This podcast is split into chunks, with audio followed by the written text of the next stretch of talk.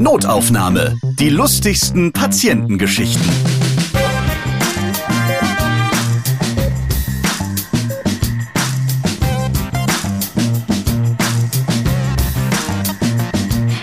Guten Tag.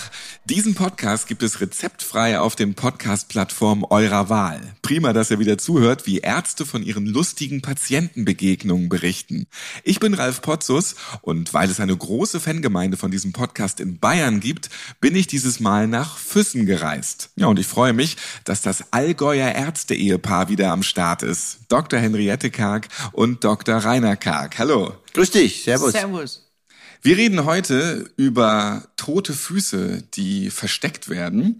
Wir reden über, ja, passende und doch merkwürdige Ärztenamen.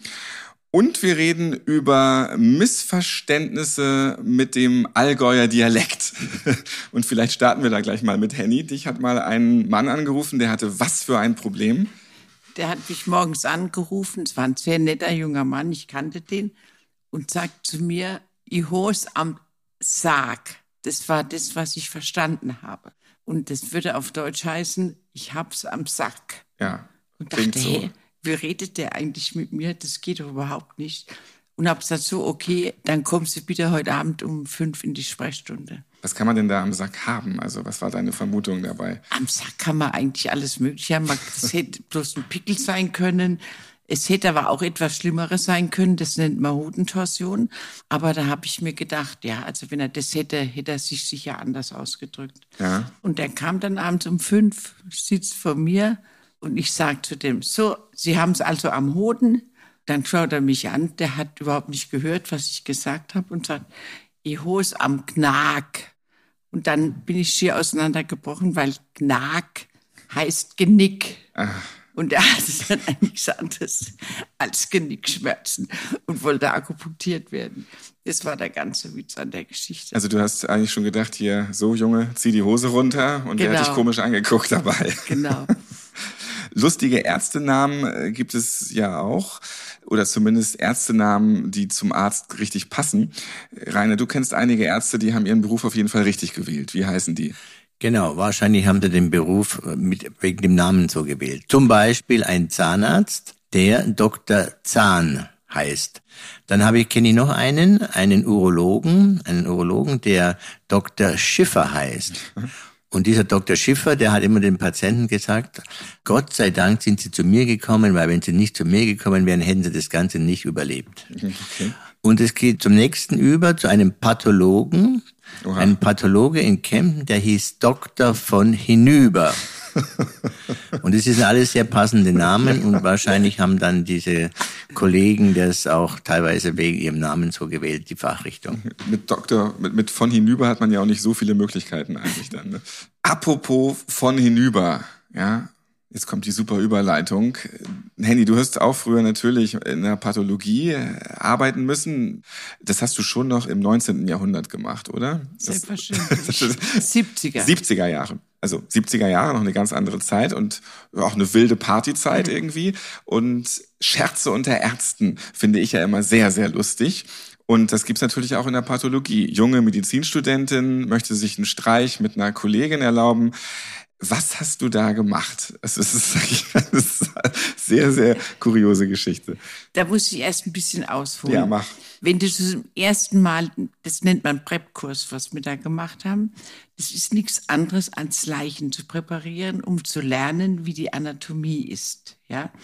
Und dann kommst du das erste Mal da rein in einen Saal, es stinkt furchtbar nach Formaldehyd und dann liegen auf Tischen ungefähr zehn wachsweiße Leichen rum. So viele auf einmal. Ja, auf ist es dem normal, Rücken. dass da so viele, äh, Ja, klar.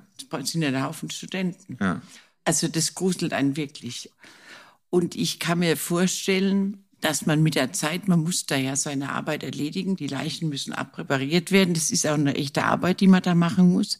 Und man kann da nicht dauernd mit Angst rumlaufen oder mit, mit Ekel oder sonst was, sondern du musst dich konzentrieren.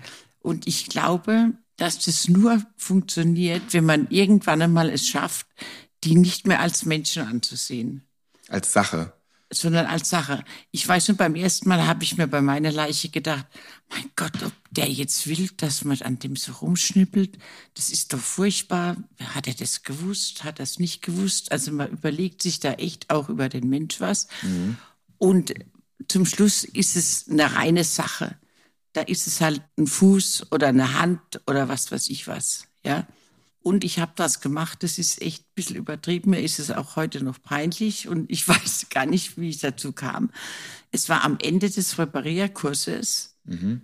Da hatte ich dann so einen abgeschnittenen Fuß. Der, den musste man abschneiden einfach, weil man sich da alles der, ich, ich, weiß nicht, warum der abgeschnitten war, aber ja. der war überm Knöchel dann abgesägt. Vielleicht auch ein fieser mähdrescher Unfall und, oder sowas. Na, nein, der lag dann einfach so darum und es war der, den ich abpräpariert hatte. Mhm. Und dann habe ich den mit rausgenommen, also raus aus der Anatomie und habe den meiner Freundin, die hatte damals schon einen sehr schnittigen kleinen BMW, der war nie abgeschlossen. Und dann habe ich dir diesen abpräparierten Fuß in den Kofferraum gelegt, ohne was zu sagen. Und am nächsten Morgen haben wir uns wieder getroffen in der Uni. Da sagte das warst doch du. Dann habe ich gesagt, was? Du hast mir den Fuß in den Kofferraum gelegt. Da habe ich lachen müssen, da wusste sie genau, das stimmt. Dann hat sie mir erzählt, dass die blöderweise an diesem Tag, wir haben in Freiburg studiert, da ist in die Schweiz nicht mal eine Stunde. Und da ist sie mit ihrem Auto in die Schweiz gefahren, gell, über die Grenze. Mhm. Wusste ich leider nicht, sonst hätte ich das ja nie gemacht. Die kam dann zurück. Zum Glück war das eine bildhübsche Frau. Und ich denke, die Zöllner haben bloß die Studentin angeschaut und wollten ihren Kofferraum nicht sehen. Und wenn ich mir heute vorstelle, was da passiert wäre, wenn die den Kofferraum aufgemacht hätten. Da hätte er erstmal die Probleme gekriegt dann hätte ich sie gekriegt, weil es ja mein Fuß war. Also dein, ich dein Fuß der, im, im, übertragenen Sinne. Ja, ja. aber ich wäre von der Uni geflogen. Ich weiß, es wäre eine Strafsache gewesen. Also es war höchst, höchst blöd, was ich gemacht habe. Hat sie den Fuß dann in der Schweiz gelassen oder ist sie mit dem dann nochmal über die Nein, Grenze gefahren? Nein, ja, die ist halt einmal hin und einmal zurück. Ja. Da hat die ja noch gar nicht gewusst, dass der Fuß da hinten drin liegt. Und das hat die erst gemerkt, wo sie daheim einen Kofferraum Ach so, aufgemacht okay. hat. okay. Ich dachte jetzt gesagt, die macht in der Schweiz den Kofferraum nein, auf, holt nein, ihre nein. Tasche raus und sieht so, Mist, einen nee, Leichenfuß, nee, die den schmeiße ich mal lieber nee, ins Wasser. Nee, sowas nicht, ja, sowas okay. Nicht. Also sie ist mit dem Fuß dann wieder zurückgekehrt, auf jeden mhm, Fall. Die hat es erst zu Hause gemerkt. Okay. Da war ihr komischerweise klar, dass ich das war. Woran liegt das vielleicht? keine Ahnung. Hast du noch andere Körperteile irgendwo sonst irgendwo hin versteckt? Nein, so? nein, keine Angst. Okay, also dann hat der Fuß wieder zu seinem eigentlichen Besitzer gefunden, noch äh, anschließend. Glaube ich nicht. Ich nehme an, die hat in den Mülleimer geschmissen. das, das ist, also wenn äh, liebe konnte man schlecht zurückbringen. der passt eh nicht mehr dran und er braucht auch schon da wäre das Theater riesig geworden. Also, liebe Kriminalbeamten, wenn ihr uns jetzt gerade zufällig zuhört und es gibt einen... Es ist verjährt, Dank ist alles verjährt. Aber wenn ihr noch einen offenen, vermeintlichen Mordfall habt, der über 40 Jahre in irgendwelchen Akten steht, weil ihr habt irgendwo einen Leichenfuß gefunden, aber nicht die passende Leiche dazu, dieser Fall der ist vorbei. Die Akte ist geschlossen. Hiermit, Ganz mit dieser genau. Folge Notaufnahme. Ja. Wir, wir haben es jetzt aufgelöst, was in der Nähe von Freiburg passiert ist. Also bei Henriette muss man ein bisschen aufpassen, dass da alle Körperteile dranbleiben, sonst werden die irgendwie eingesackt oder so. Sonst noch irgendwelche Scherze in der Pathologie, die du da erlebt hast? Oder war das der Scherz, der dir dann deutlich gemacht hat, ach, mit Leichen spielt man nicht? Da war, da war es immer ein bisschen lustig. Gerade, ich glaube, immer wenn es besonders gruselig ist, macht man halt blöde Witze. Galgenhumor. Zum Beispiel, als die Leichen zur Hälfte präpariert waren. Was, was, heißt, was heißt genau zur Hälfte? Die obere Seite, die lagen ja auf dem Rücken. Mhm. Und wenn die vordere Hälfte fertig präpariert war, dann wurden die Leichen umgedreht. Die lagen dann also auf dem Bauch. Dann wurde der Rücken, also die Rückseite präpariert. Mhm.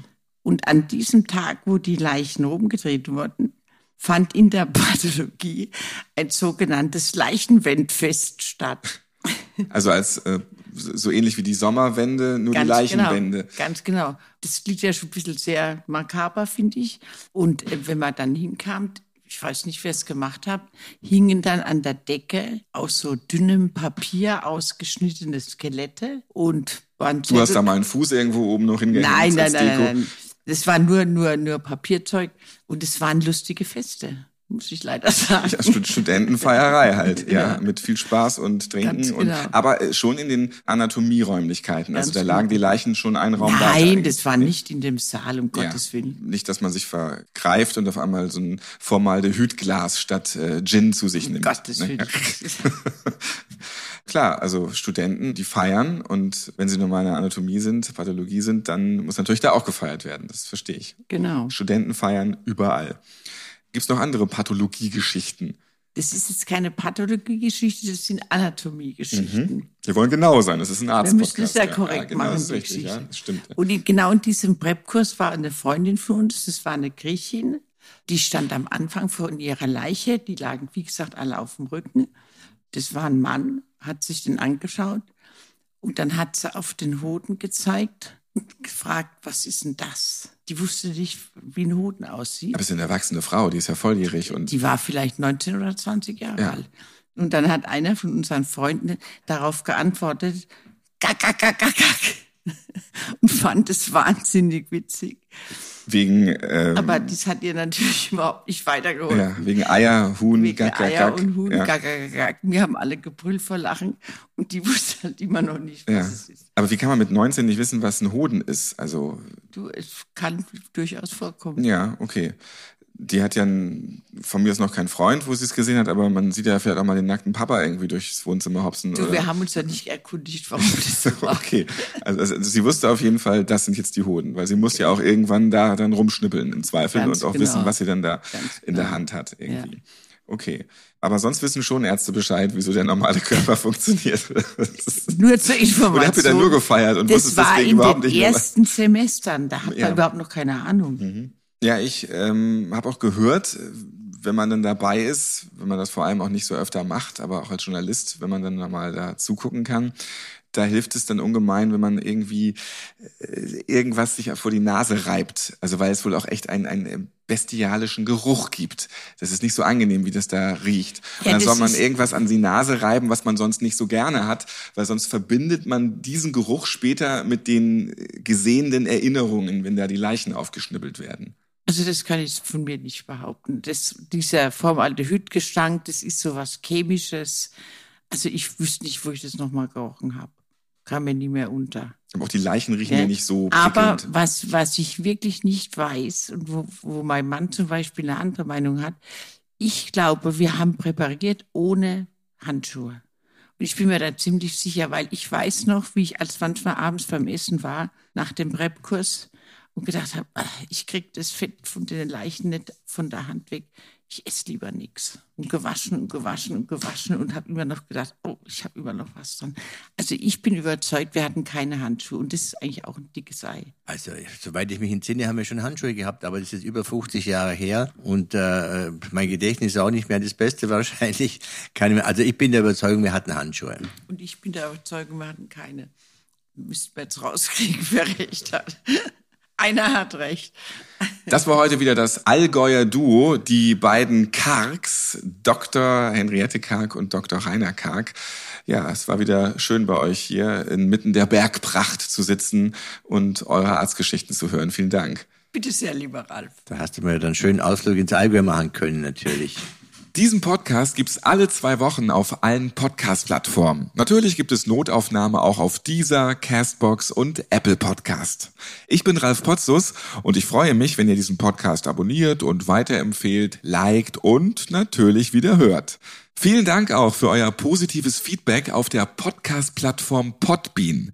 Oakami schreibt dort, sehr unterhaltsam, schade, dass es nicht öfter neue Folgen gibt. Weiter so.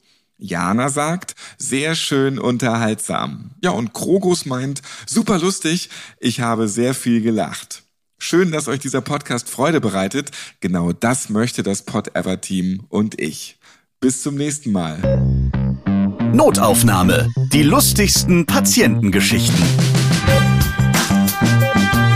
Ihr seid Ärztin, Arzt oder Arzthelfer, ihr arbeitet im Gesundheitswesen, ihr habt auch unterhaltsame Geschichten mit Patienten erlebt? Dann schreibt uns gerne an notaufnahme@podever.de. Und Nächstes Mal hört ihr. Ein Patient kam mit Unterbauchschmerzen und es hat sich letztendlich herausgestellt, dass er eine Chlamydieninfektion hat. Das ist also eine Geschlechtskrankheit letztendlich. Und er kam auch mit seiner Freundin. Und die saßen dann beide da, die Untersuchungen waren gelaufen und man musste ihm jetzt verkünden, dass er eben diese Infektion hat und dass es irgendwie. Ähm, und die hatte er nicht von der Freundin. Zu tun hat. Wahrscheinlich nicht. Also sie hat sich nicht krank gemeldet und sie hatte auch keine Symptome. Das war das Schwierige. Und ich bin dann außen äh, Gang gewesen, habe jetzt überlegt, wie sage ich es jetzt am besten? Und nehme ich ihn beiseite oder wie kann ich das machen? Und da kam polnischer Kollege vorbei und habe ich den gefragt, Mensch, wie soll ich das denn er erledigen? Ich war noch relativ jung und unerfahren, das war ein älterer Pole, der hat schon Erfahrung gehabt und er hat gesagt, kein Problem, das mache ich. Und ich gesagt, super, der erlöst mich da von meinem Schicksal, wunderbar. Dann sind wir also zusammen rein zu denen, der ist stockvoll auf ihn zu, hat zu ihm gesagt, kommt vom Ficken. Hat sich rumgedreht und ist wieder gegangen. Und äh, was ich dann gedacht habe, also so hätte ich das jetzt auch hingekriegt, ehrlich gesagt. Ich wollte es eigentlich feinfühliger machen. Notaufnahme. Die lustigsten Patientengeschichten. Eine Produktion von Pot Ever.